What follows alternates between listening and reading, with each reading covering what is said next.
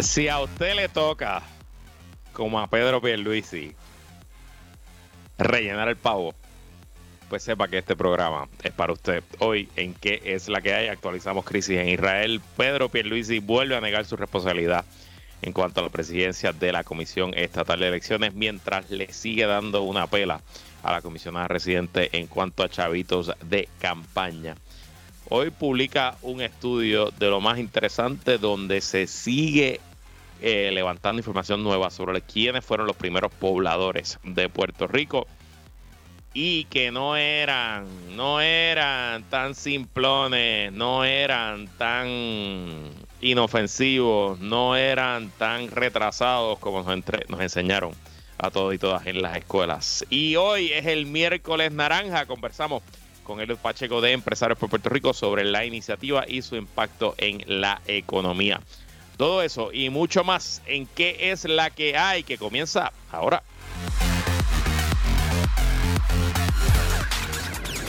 El análisis más potente y completo comienza ahora. Luis Herrero llega prendiendo fuego a los políticos y figuras que se atreven a dañar el país. Radio Isla 1320 presenta ¿Qué es la que hay? con Luis Herrero. Muy buenas tardes, bienvenidos y bienvenidas a ¿Qué es la que hay? con Luis Herrero por Radio Isla 1320. Hoy es miércoles 22 de noviembre del 2023, víspera de Acción de Gracia. Espero que la estén pasando muy bien junto a sus seres queridos, preparándose para mañana. Estamos en vivo y en directo para todo Puerto Rico por el 1320 AM y su cadena para el mundo a través de radioisla.tv, nuestra aplicación para teléfonos Radio Isla Móvil y en facebook.com diagonal Radio Isla TV. Yo soy Luis Herrero y como siempre les invito a que me sigan en todas las redes sociales como L Herrero.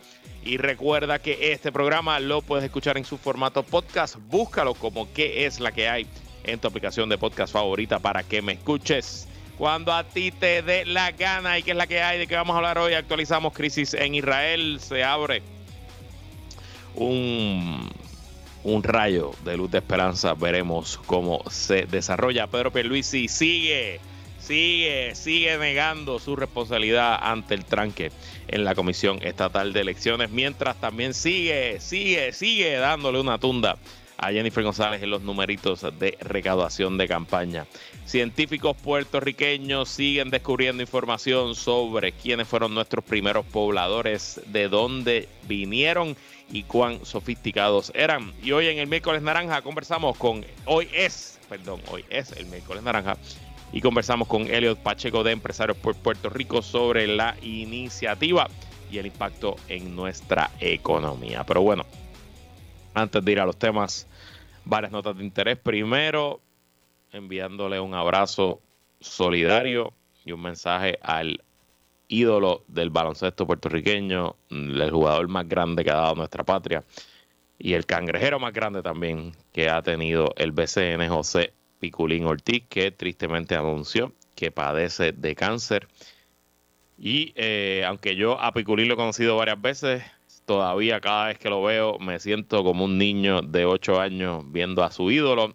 Me ababacho, me da, me da pacho.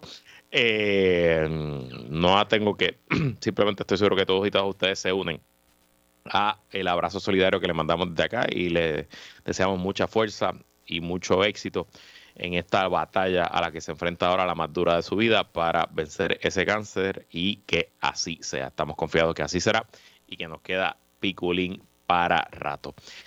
Y bueno, hablando de baloncesto, hoy un medio especializado en temas de baloncesto internacional asegura que Puerto Rico perfila como una de las posibles sedes para el repechaje de las Olimpiadas de París 2024. Puerto Rico, tras su participación en el Mundial de Baloncesto en el verano de este año, em, eh, pues no cualificó directamente a París, pero cualificó a un repechaje. Ese repechaje se jugará en cuatro sedes alrededor del planeta, con cuatro equipos, o sea, 16 equipos buscarán uno de cuatro espacios que quedan disponibles en esa Olimpiada. Puerto Rico eh, solicitó eh, y aparenta que va a terminar como una de esas cuatro sedes.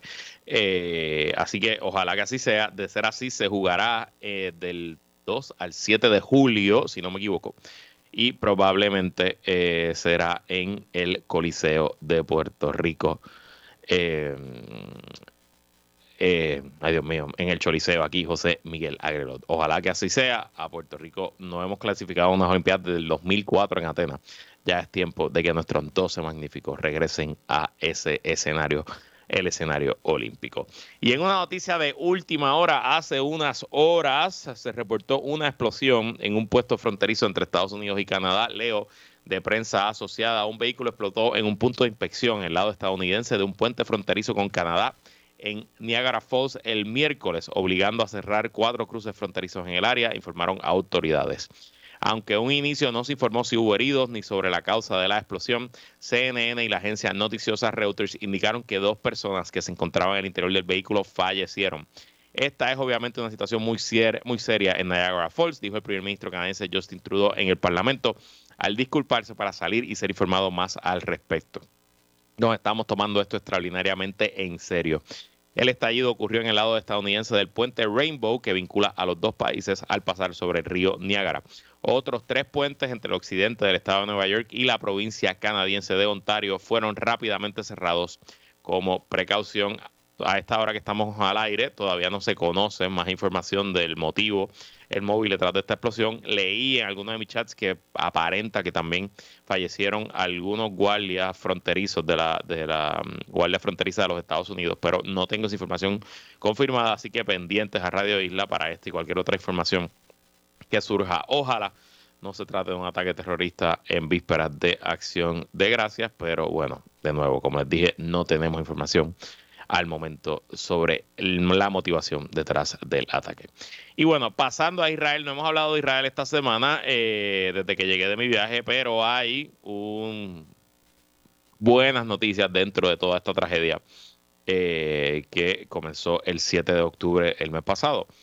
Y es que eh, por los últimos días, semanas, el gobierno de Israel y el liderato de Hamas, a través de la mediación de los Estados Unidos y de Qatar, han estado eh, negociando un cese al fuego temporero a cambio de que jamás libere un número indeterminado de rehenes que fueron eh, secuestrados el 7 de octubre y también de que Israel libere a eh, un número indeterminado de prisioneros de Hamas que están en las cárceles israelitas.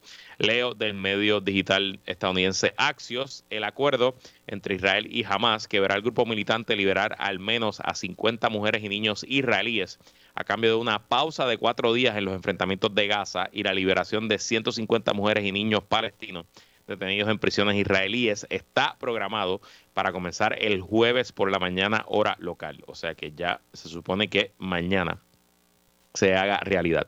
El acuerdo se alcanzó después de semanas de negociaciones sensibles mediadas por Qatar que también involucraron a la administración Biden el presidente Biden habló por teléfono con el primer ministro israelí Benjamin Netanyahu. La oficina del primer ministro de Israel dijo que Netanyahu agradeció a Biden por su ayuda para llegar al acuerdo. Se espera que los 50 rehenes iniciales sean liberados en cuatro grupos durante la pausa de cuatro días, lo que se ha descrito como la primera fase del acuerdo, según funcionarios israelíes que informaron a los periodistas. Israel espera recibir la lista del primer grupo de rehenes que liberará jamás el miércoles por la noche. Se proporcionarán listas adicionales cada día. Los funcionarios israelíes también prepararán una lista de prisioneros palestinos que serán liberados cada día. Las listas se entregarán al Comité Internacional de la Cruz Roja y cada mañana a partir del jueves, alrededor de las 10 de la mañana, comenzará el proceso de transferir los rehenes al cruce fronterizo de Rafah entre Gaza y Egipto. Una vez que la Cruz Roja lleva a los rehenes a la frontera y sean identificados por funcionarios israelíes, se liberará el primer grupo de prisioneros palestinos de las cárceles israelíes. Los rehenes serán luego trasladados a hospitales en Israel. Em, adicional al intercambio de rehenes y prisioneros y el cese al fuego. Eh, durante la pausa de cuatro días se espera que Israel permita el ingreso de 300 camiones con ayuda humanitaria a Gaza. También se espera que permita más combustible en el enclave. Los trabajadores de la salud y los grupos de ayuda han dicho que la ayuda y el combustible son desesperadamente necesarios ya que la situación sanitaria y humanitaria sigue deteriorándose significativamente. Obviamente, luego de un mes y medio de guerra, destrucción, eh, son buenas noticias que hay un cesar el fuego, aunque sea temporero, aunque sea apenas de cuatro días. Ojalá que este sea el comienzo de un acuerdo más fructífero, algo que se pueda alargar y hacer permanente y que por lo menos lleve a su fin este nuevo capítulo en este conflicto de tantas décadas pero que por lo menos lo peor, ojalá lo peor ya haya pasado y que las, eh, estas negociaciones rindan fruto más allá de un cese al fuego temporero. Ojalá que así sea. Eh, pero obviamente todo va a depender primero de cómo se ejecuta este acuerdo. Y segundo, qué pasa con los rehenes que no van a ser liberados, porque si solamente se van a eh, liberar 50, entiendo que quedan más o menos 400 todavía en custodia de Hamas, eh, pues mientras eso no ocurra, me imagino que Israel tampoco va a bajar la guardia demasiado ni va a bajar sus planes y sus operaciones militares. Como dice Renta aquí por las mañanas, ya veremos. Pero del lobo un pelo y qué bueno, qué bueno que tras semanas de matarse estamos viendo algo eh, positivo eh, dentro de tanta tragedia, tanta destrucción y tanta muerte. Y bueno, ya aterrizando en Puerto Rico, yo a veces pienso que el gobernador Pierluisi vive en otra galaxia. Yo no sé si es él, la gente que lo rodea, sus amistades y familiares más cercanos, yo no sé si es que él simplemente no lee el monitoreo que la fortaleza hace sobre los medios de Puerto Rico, o es que simplemente está enajenado de la realidad. Él siempre, desde que juramentó, a pesar de ganar con 34% del voto, ha gobernado como si el PNP hubiera sacado 60% del voto, como si tuviera la mayoría de alcaldías, como si tuviera mayoría en Cámara y Senado. Y hagan la, hagan la matemática, miremos la historia. Pedro Perluisi no ha nombrado ni un solo jefe de agencia que no sea un PNP marca diablo en los nombramientos de los jueces y fiscales, más o menos dos terceras partes de los nombramientos son PNP estadistas. Y en todos los temas que requieren consentimiento de la Cámara y el Senado, usualmente empuja a gente de él o no nombra a nadie, como para el Contralor, las dos vacantes que hay en el Tribunal Supremo, entre otros puestos. Eh, y uno de esos puestos es la presidenta, la presidencia de la Comisión Estatal de Elecciones presidencia que se rige por el Código Electoral del 2020 que aprobó el mismo PNP a última hora en el verano del 2020 para crear un desbalance en nuestro organismo electoral.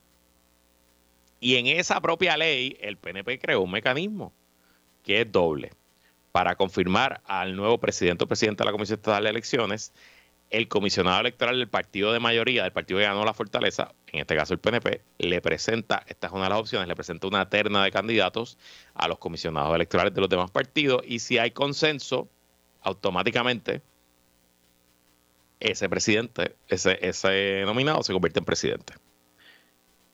La segunda parte del proceso es que si no hay consenso entre los comisionados, se tiene que ir a la Cámara y al Senado, donde se tiene que aprobar por dos terceras partes de Cámara y Senado.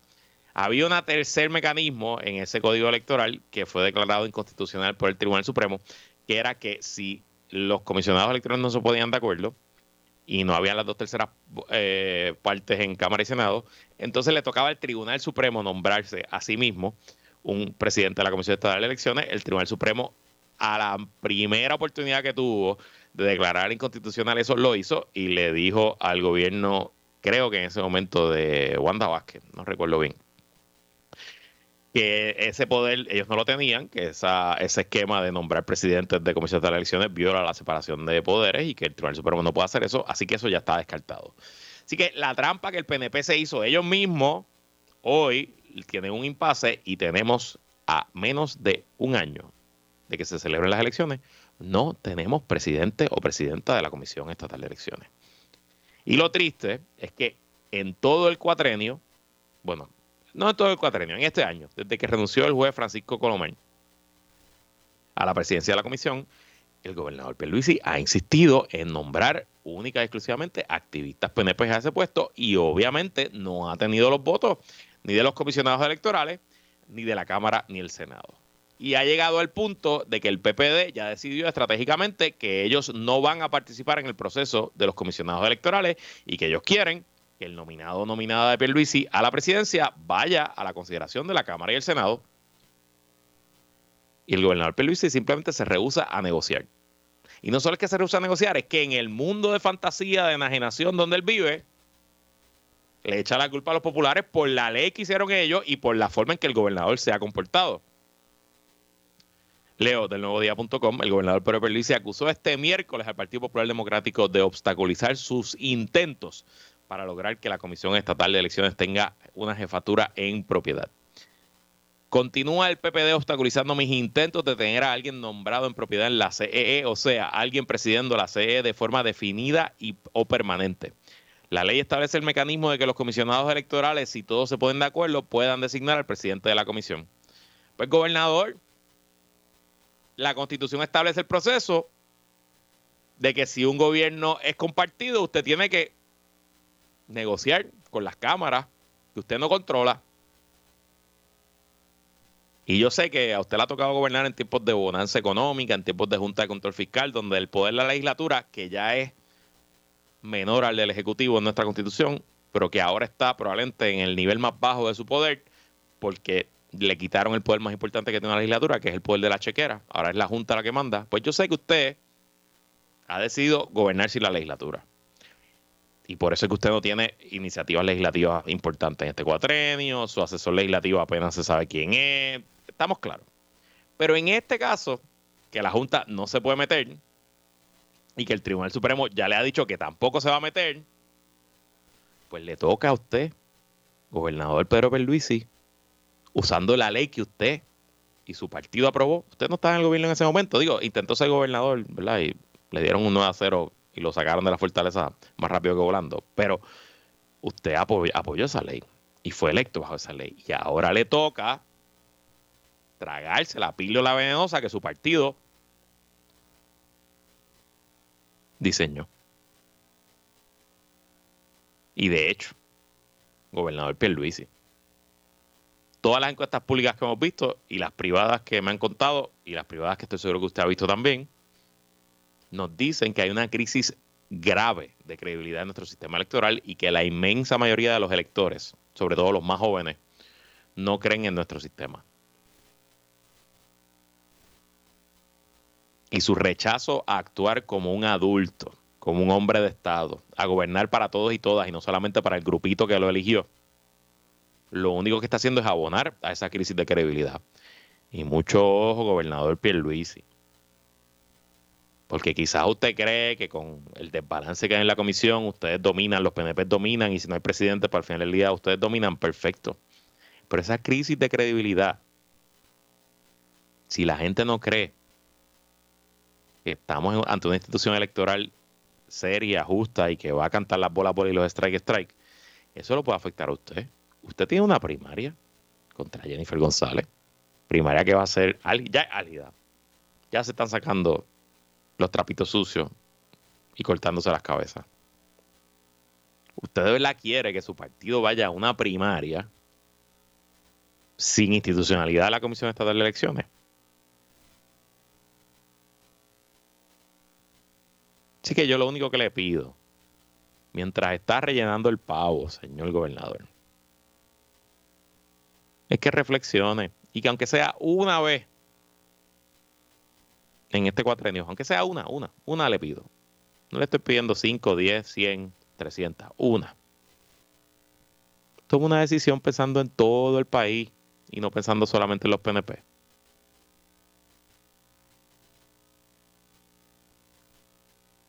Porque si el gobierno es ilegítimo en los ojos de la ciudadanía, todos los políticos son ilegítimos, empezando por usted, que es el primer ejecutivo. Y bueno, y quedándonos en temas políticos, aunque ahora de dinero, quizás también la arrogancia que tiene el gobernador Pierluisi viene por la pela asquerosa que le está dando a su contendiente de la eh, candidatura a la gobernación, Jennifer González, en el tema de recaudo de dinero. Esto es un artículo de Gloria Ruiz Quillan del Nuevo Día en octubre. La comisionada residente en Washington, Jennifer González, reportó recaudos por 332.101,95, cifra ligeramente superior a los 328.499 que durante el mismo periodo ingresó a su comité de campaña Pedro Pierluisi. Y usted dirá, pero Luis, si me llevas diciendo desde la introducción ante el programa que Pierluisi le está dando una pela y los nombres del nuevo día dice que Jennifer levantó cuatro mil pesitos más que Pierluisi en el último trimestre. Claro, lo que pasa es que no todo el dinero es igual. Sigo leyendo el artículo. De los ingresos reportados, sin embargo, de los ingresos reportados por González el mes pasado, casi la mitad proviene de transferencias de su balance disponible de un comité de campaña registrado y activo en la Comisión Estatal de Elecciones. O sea, que en su primero mes y medio, porque ya anunció en septiembre, como candidata a la gobernación, Jennifer González levantó más o menos 170 mil dólares. Más o menos. 166 mil. Y el resto fue dinero que ya tenía en su cuenta de Washington y que la transfirió a Puerto Rico, algo que puede ser completamente legal, nada malo con eso. Pero eh, mientras ella solamente levantó 166, Pierluisi levantó 328. O sea que Pierluisi duplicó a la comisionada reciente de recaudos en el primer quarter y esto apenas comienza. Creo que Jennifer González ahora mismo debe estar muy arrepentida de los gastos alegres que ella se daba con esos chavitos de su comité. Si usted analiza, en los años no electorales, Jennifer González gastaba casi el 80-90% del dinero que levantaba y lo gastaba en restaurantes, en pasajes, en distintas cosas que no tenían absolutamente nada que ver con su campaña electoral. De nuevo, no hay nada ilegal ahí. Eso es un tema de criterio. Cada candidato gasta su dinero como entienda y se le permite gastos de representación, etcétera, etcétera. Pero estoy seguro que Jennifer González, que levantó casi 4 millones de dólares en los últimos cuatro años, pero gastó 3.6, hoy está bien, bien, bien, bien, bien arrepentida de todos los gustitos que se dio en el Mortons de Washington DC. Es que es uno de los gastos recurrentes, Mortons, el restaurante Mortons en Washington. Porque esos chavitos ya no los tiene para ir contra Pedro Pierluisi.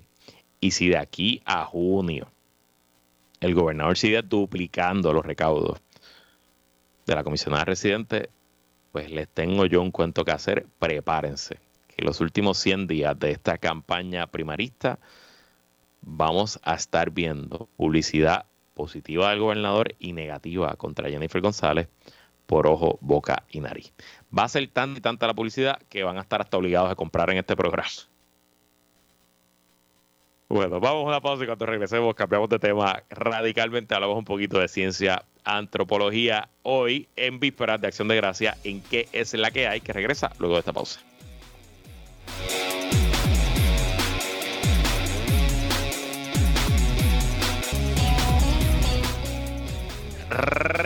Regresamos y bueno, voy a cambiarle tema eh, radicalmente. Voy a hablar de esas noticias que usualmente no se discuten en la radio y de hecho, este tema que voy a hablar eh, tiene que ver con dos científicos puertorriqueños que ya me confirmó Mónica que los tenemos buqueados para el eh, eh, para el 7 de diciembre, si no me equivoco. O sea que para el jueves que viene, no, obviamente mañana de hecho, les, adelanto, mañana no hay programa, mañana ya grabamos un programa especial musical, este, pero no es música de Navidad, es un programa bien especial, lo produjo eh, Rosalind Domena del equipo de producción aquí en Radio Isla y creo que les va a gustar mucho, por eso es mañana. Así que el, viernes, el jueves de Ciencia Boricua regresa la semana que viene, pero a estos dos científicos los vamos a tener el 7 de diciembre. Bueno, nada, el asunto es que... Eh, yo me leí un libro durante este año que se llama The Dawn of Everything, El Amanecer de Todo, una nueva historia de la humanidad. Es de dos autores, David Graeber y David Wengrow. Eh, uno es, si no me equivoco, antropólogo y otro es arqueólogo. Y ellos, eh, básicamente el libro es un mamotreto, me tomó, me tomó un montón de tiempo leerlo porque por culpa del internet y del teléfono ya yo no leo como antes. Antes yo me voy a leer un libro a la semana feliz, ahora entre las distracciones y eso me tardo mucho más. Pero nada, eh, el asunto es que me lo leí. Y la tesis del libro es que todo lo que nos han contado de, de la era de las luces y el renacimiento y Rousseau y el hombre, que el hombre en la naturaleza era bueno y que cuando se inventó la agricultura creamos la sociedad y entonces pues hemos tenido que renunciar a nuestras libertades a cambio de seguridad para formar sociedad y que toda esa historia que hemos aprendido los que eh, nos educamos en el sistema occidental, eh, todo eso es mm, no mentira, invento de un hombre del siglo XVII que estaba en París leyendo la información que estaba llegando ahora del nuevo continente y leyendo las memorias de los frailes jesuitas que estaban en Canadá y en Estados Unidos y que ellos estaban interactuando con los nativos de esas tierras y teniendo conversaciones filosóficas y que esencialmente los nativos de esas tierras les decía a los europeos, ustedes no son libres, nosotros somos libres, porque aquí nosotros somos iguales, aquí las leyes son justas, aquí nosotros no tenemos reyes, etcétera, etcétera. Y que un poco la teoría de estos autores es que Rousseau, en contestación a esos salvajes, y usó la frase salvaje eh, con toda la mala intención, porque así es que le llamaban los europeos, en contestación a la filosofía de esos nativos, pues se inventó toda esta teoría del hombre, la naturaleza, el bien y el mal, la sociedad, etcétera, etcétera. Pues resulta que en las últimas décadas ha surgido múltiple evidencia arqueológica y antropológica de que ese esquema que todavía lo tomamos como cierto realmente no es así y que los eh, grupos eh, antiguos, no solo los grupos en América, en general los grupos humanos prehistóricos eran mucho más sofisticados, tenían maneras mucho más complejas de organizarse y que de hecho no hay una línea recta, limpia entre haber sido una banda de cazadores y acaparadores a convertirnos en sociedades agrícolas, a crear ciudades y a crear civilizaciones. Que hay cientos y cada año se descubren más cientos de ejemplos en el récord histórico de grupos de humanos organizados que eran a la misma vez que eran cazadores, también tenían agricultura civilizaciones que descubrieron la agricultura y la abandonaron para volver a ser cazadores, grupos donde no había un rey y, se, y existieron por cientos de años. De hecho, aprendí algo. A mí ustedes saben que me encanta toda la historia de México y me encanta toda la arqueología mexicana en Teotihuacán, que son las famosas pirámides de la Ciudad de México, que están un poco a las afueras, están en la ciudad de Teotihuacán. Eh, esa civilización es de más o menos 200 años antes de Cristo hasta más o menos 600 años después de Cristo. Esa civilización es mil años antes de los aztecas. No se conoce demasiado sobre ella, pero cada, pues hay múltiples investigaciones allí y algo ocurrió en esa civilización que la primera mitad de lo que ellos llaman la civilización totihuacana fue cuando se construyó la pirámide del Sol, la pirámide de la Luna. Y se presume que eso se construyó pues a fuerza de una clase o de cura o una clase noble que explotaba a una clase social pobre o esclavos o prisioneros de guerra y que con esa mano de obra fue que construyeron esos grandes templos a los dioses de esa religión templos que obviamente servían no solo por el fin religioso, sino servían pues para eh, resaltar al, líder o al rey o a quien sea. Y lo que dice el récord arqueológico y que se sigue descubriendo evidencia es que en algún momento, y estoy de memoria, pero entre el siglo II y el siglo III, algo ocurrió en la sociedad teotihuacana que se acabaron los templos. No se construyó un solo templo más después de ese momento. Y lo que el récord demuestra es que de ahí en adelante lo único que se construyó en Teotihuacán fueron barrios, fueron eh, estructuras eh, hogareñas, comunitarias, donde eh, se construyó un, un tipo de plaza, esa plaza estaba rodeada de casas y esencialmente creció toda la población para crear casas para familias. Y lo que pues presumen teorizan, hipotizan los eh, arqueólogos hoy, es que tiene que haber habido algún tipo de revolución. Algo pasó en la sociedad teotihuacana que se tumbaron a los sacerdotes, a la clase noble, a la clase religiosa, a los que construían pirámides y empezaron a construir casas, barrios y facilidades para todos y todas. Y obviamente, en Teotihuacán, en esa revolución que haya ocurrido cuando ocurrió, no se habían leído a Rousseau, ni habían cantado la marsellesa, ni conocían de George Washington, ni de Thomas Locke, ni de nada de eso. Así que, un poco, siendo yo para nada un experto en estos temas, simplemente un aficionado, un entusiasta de estos asuntos, pues quisiera aprovechar, no hay tantas noticias, mañana es acción de gracia, pues ir sembrando la semilla en ustedes, mi querida audiencia, de que hay que cuestionarlo todo y que la manera tan limpia y lineal que nos cuentan la historia y nos enseñan la historia no es como funciona. Ya habíamos hablado, y yo creo que tuvimos también al científico eh, en el juez de ciencia boricua, de que ha surgido evidencia de que la primera, eh, el primer asentamiento de humanos en Puerto Rico se encontró muchos años antes de lo que se pensaba, está más o menos por la zona de Cabo Rojo, y si mal no recuerdo, creo que hay evidencia de que habían humanos en Puerto Rico más o menos mil años antes de Cristo. Bueno, pues esta historia, que la recoge la agencia F, este estudio, discúlpenme, demuestra que, eh, ah, mira, seis mil años atrás, perdóneme, demuestra de que aquí habían grupos ya antes de Cristo haciendo arte en las cavernas y que tenían cierto grado de sofisticación agrícola mucho antes de lo que nos enseñaron nosotros de que nuestros indios taínos eran pobres, eran nómadas, eran cazadores y benditos. Eh, cuando llegaron los españoles no tuvieron más eh, remedio que rendirse ante los pies del colonizador. Leo de Agencia F, publicada en nuevodía.com. Los primeros pobladores de Puerto Rico crearon arte rupestre pictográfico mucho antes de lo que se creía y en la isla coexistieron varias culturas precolombinas según ha revelado un estudio realizado por arqueólogos puertorriqueños en 11 cuevas. Sabíamos que había población en la isla desde hace al menos 6.000 años atrás, pero se pensaba que el desarrollo de arte rupestre había sido un fenómeno relativamente reciente, afirma AF Reniel Rodríguez, arqueólogo de la Universidad de Puerto Rico en Utuado. Junto a Ángel Acosta Colón, geofísico de la OPR en Arecibo, realizó un estudio sobre estas imágenes pintadas en las paredes utilizando carbón vegetal y halló el dibujo más antiguo del que se tiene registro en la isla. Este dibujo data de entre los años 700 y 400 antes de Cristo, coincidiendo con la edad arcaica, mientras que los anteriores a los que se tenía constancia en la isla eran después de Cristo. Sobre este dibujo, ubicado en la cueva Ventana Intermedia en Arecibo, el investigador detalla que se trata de unas líneas que se interceptan unas con otras, lo que es muy interesante porque ese tipo de dibujo es sumamente antiguo en el mundo. Rodríguez señala que se desconoce el significado real de este tipo de diseños, aunque se cree que podría ser un sistema de contabilidad o diseños geodésicos que representan mapas. Y esto es lo importante. Asimismo, encaja con las representaciones rupestres más antiguas que se han documentado en islas vecinas como la española o Cuba indica. Eh, ¿Qué yo puedo concluir desde mi desconocimiento, verdad? Y simplemente mi entusiasmo por estos temas. Que al momento que se estaban haciendo esos dibujos en Puerto Rico, al 400 años antes de Cristo, teníamos sociedades viviendo en la isla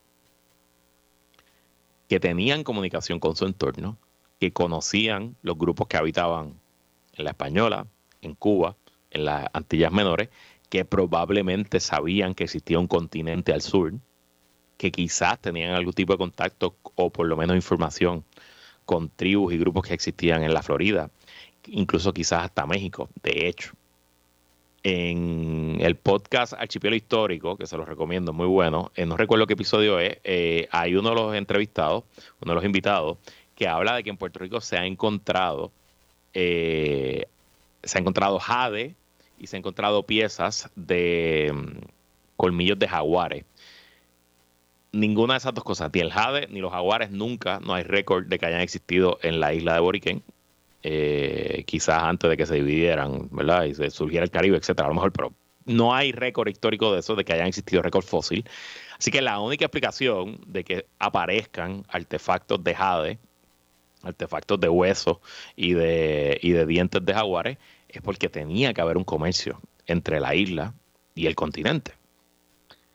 Así que le voy a hacer todas estas preguntas y voy a profundizar mucho más cuando los tengamos aquí en el Juez de Ciencia Boricua en dos semanas, pero lo que quiero si se van a aprovechar estos días de descanso y de acieto, de estudiar y de buscar otras cosas, de simplemente dejar que nuevas ideas entren a su cabeza, que vayamos deconstruyendo, rompiendo, sacando de nuestra mente eso de que nos enseñaron, que aquí lo que había antes de que llegaran los españoles era un chorro de gente en taparrabo, y que entendamos que la complejidad y la riqueza de las sociedades humanas es mucho más profunda, es mucho más diversa y es mucho más rica de lo que nos enseñaron y que todavía nos falta mucho, mucho, mucho, mucho por aprender y conocer de ellos y de nosotros.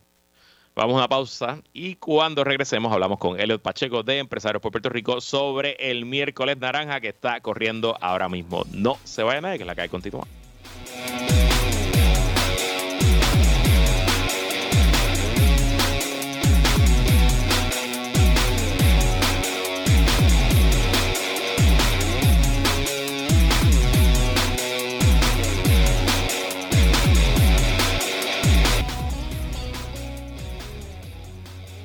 Eh, no sé si tenemos a. Eh,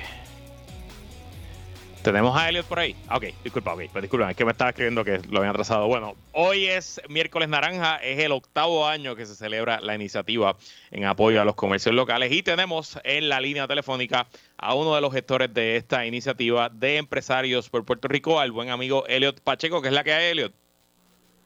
es la que hay, Luis? ¿Todo bien? Muy bien, muy bien. Eh, ayer hablamos un poco en mi podcast, puestos para el problema, lo que es esta iniciativa, pero no todo el mundo tiene el mal gusto de escuchar ese podcast. Algunos me escuchan aquí, así que para los que no sepan, ¿qué es el miércoles naranja? Oye, espérate, ¿cómo que no lo escuchan? Si tú estás, dando un 40% de descuento por el miércoles naranja. Es verdad, hay un, hay un especial del podcast. Si se quieren ir al Patreon, está a 40% de descuento. El tier más caro, que vale 25 pesos al mes, está en 15 pesitos hasta el lunes. Así que nos unimos al miércoles naranja, ya lo saben, patreon.com, de puesto para el problema. Muy bien, muy bien. Pues, Además, este podcast es un pequeño negocio. Eso es así, y puertorriqueño. Mira, pues nada, esto es una. esto El miércoles naranja fue una iniciativa que, se realizó entre empresarios locales, dueños de farmacias, dueños de ferretería, supermercados y estábamos haciendo brainstorming a ver de qué manera eh, nosotros podíamos contrarrestar lo que era el Black Friday. Y en el brainstorming pues surgió que, mira, pues vamos a hacerlo no el viernes, vamos a hacerlo entonces el miércoles y de ahí surge la idea de pues vamos, no vamos a ponerle miércoles negro porque ya está negro, vamos a ponerle el miércoles naranja. Y así surgió hace ocho años. Y hace ocho años pues obviamente éramos pocos comercios que los cuales estaban participando. Este, la mayoría de la, de la del funding lo hacía eh, Droguería Betance, que es el suplidor mayor de la, de las farmacias, y, y Oscar Cachancari.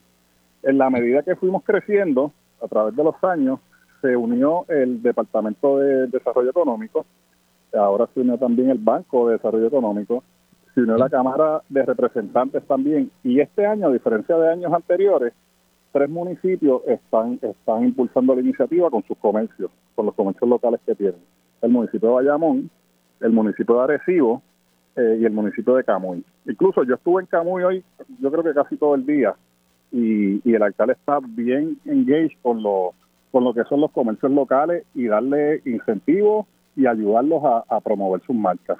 Entre los negocios que hay ahora mismo, tenemos farmacias aliadas que está participando, tenemos supermercados selectos, tenemos eh, droguería Betances, obviamente, y droguería Betances es un caso particular porque ellos les hacen las circulares a más de a más de 600 farmacias de comunidad. Así que en total, básicamente, tenemos como mil negocios que están participando. Brutal, brutal. Y te pregunto, ¿cómo los que están interesados, y yo sé que la iniciativa este año dura hasta el fin de noviembre, o sea que hoy antes miércoles son las 5.45 de la tarde, y yo no le recomiendo a nadie si, que salga un comercio hoy pensando lo que va a pasar mañana, pero la iniciativa dura hasta el fin de mes. ¿Cómo podemos enterarnos de los especiales y los comercios participantes? Mira, es bien sencillo. Van a entrar a la página comprareldeaquí.com. Ahí están los comercios participantes. Este, incluso van a ver los municipios que están participando. Hay un tab que te salen los comercios debajo de ese tab. Si escuchan un ruido, es que estamos aquí en la placita. Lo Estamos con, con otra emisora y lo que hay es un revolú aquí brutal. Muy mal, muy mal. ¿Con qué emisora? Yo sé, vacilando, sí, no, con una emisora FM. Con, hay que hacer, hay que hacer. Esto se llama marketing, no problem. Con una emisora de salsa que está en la placita. Ah, muy bien, muy bien. No, pero entonces, volviendo a la página web, comprareldeaquí.com, van al TAP, están los municipios y están los negocios. Mira, hay, hay negocios de jabones, hay ferretería, hay farmacia, hay floristería, hay restaurantes, hay de todo, de todo un poco. Sea, este año ha sido el año que más negocios no tradicionales, como los que participaban antes, participaron. Y ha sido, la realidad es que la gente está bien entusiasmada, porque cuando ven también el apoyo de los alcaldes y los alcaldes yendo a los negocios de ellos, pues eso motiva más a la gente. O sea, que pues, lo que, ¿qué piensa uno como comerciante, como dueño de farmacia? ¿Qué yo pienso? Pues, hermano, el alcalde no me va a ayudar a mí, va a ayudar a, a, las grandes. Pues no, mira, hay alcaldes que están dispuestos a, darle incentivos a los comercios pequeños e incluso a buscarle ayuda y a buscarle financiamiento. O sea, yo les recomiendo a la gente que, que contacte a sus alcaldes si quieren montar un negocio, incluso en los cascos urbanos quieren renovarlos, la mayoría de ellos quieren renovarlos y ponerlos al día. Yo creo eh, que vamos, poco a poco se va, se va, se puede ver la luz al final del camino. Yo soy un optimista cauteloso, pero es cuestión de hacer conciencia, ¿no? Y yo tengo la percepción que estos temas apenas se tocaban en los medios puertorriqueños, y obviamente con el trabajo que has hecho tú, empresario por Puerto Rico y un montón de gente más y otros grupos, eh, se ha ido se ha ido creando conciencia. ¿Y cuál es el impacto de los pequeños negocios y los negocios locales en la economía de Puerto Rico? Mira, nosotros encomendamos un, un, estudio con, con Joaco Villamil, con estudios técnicos, y se estima que los, los negocios locales aportan 4 billones de dólares a la economía local. Wow. O sea, eso es un montón de dinero. y de, lo que viene siendo, sí, bueno, te lo puedo enviar. Ese, ese estudio se encomendó en el 2000, fue 2019. Incluso ahora, y estos fueron números que dio en la conferencia de prensa este, el Banco de Desarrollo Económico, ellos tienen aproximadamente 2.000 nuevos negocios que han abierto este año. Y yo digo, mano, son un montón de negocios, son un montón de gente que está, que está emprendiendo. Y entonces, pero eso, eso realmente cuando tú vas y vas a ver los empleos, hay menos empleados. En las farmacias se nos hace más difícil conseguir empleados. Pues, ¿qué pasa? Hay mucha gente que está montando sus negocios. Y eso es bueno, que sean emprendedores. Eh, la realidad es que eso es bueno. Y esto es post pandemia. Esto no pasaba antes de la pandemia. Post pandemia, mucha gente se ha reinventado y están montando sus negocios. Bueno, Elliot, ya me estoy quedando sin tiempo. Repítele a nuestra audiencia cómo podemos conocer más del miércoles naranja y hasta cuándo duran las ofertas. Bien sencillo, comprareldeaquí.com. Y las ofertas duran, es que como es variado, tenemos una gama de, de ferretería, supermercados, farmacias. Hay unos que tienen siete días adicionales que están tirando los especiales, hay otros los tiran este, en 15 días. Así que yo les recomiendo que entren a la página y nada, y se entretienen ahí en el viendo los negocios que están. También pueden entrar al Instagram de comprareldeaquí.com, ahí estamos poniendo los, stories de lo que está sucediendo este, y las cosas que hemos hecho durante el día de hoy. Bueno, Elio Pacheco, empresario por Puerto Rico, mucho éxito, gracias por estar aquí y espero que no te toque rellenar el pavo como a Luisi. no, no, yo, chacho, yo estoy explotado, yo voy a dormir mañana lo que voy a hacer, te veo. Cuídate mucho y bueno, hasta aquí esta edición de que es la que hay con Luis Herrero. Como siempre, agradecidos de su sintonía y patrocinio, deseándole a todos y todas un gran fin de semana de acción de gracias, que la pasen bonito, que la pasen junto a sus seres queridos, que eh, sientan amor, cariño y sientan agradecimiento por todas las cosas buenas que le han pasado en su vida. Yo me despido. Mañana tenemos edición especial musical de qué es la que hay y la quedó tan buena que la vamos a repetir el viernes. Así que no me escuchan en vivo hasta la próxima semana. Quédense con nosotros, la mejor programación y análisis de la radio puertorriqueña continúa en Radio Isla 1320. Lo próximo, el informe del tiempo con su Hailey López Belén. Feliz acción de gracias. Bye.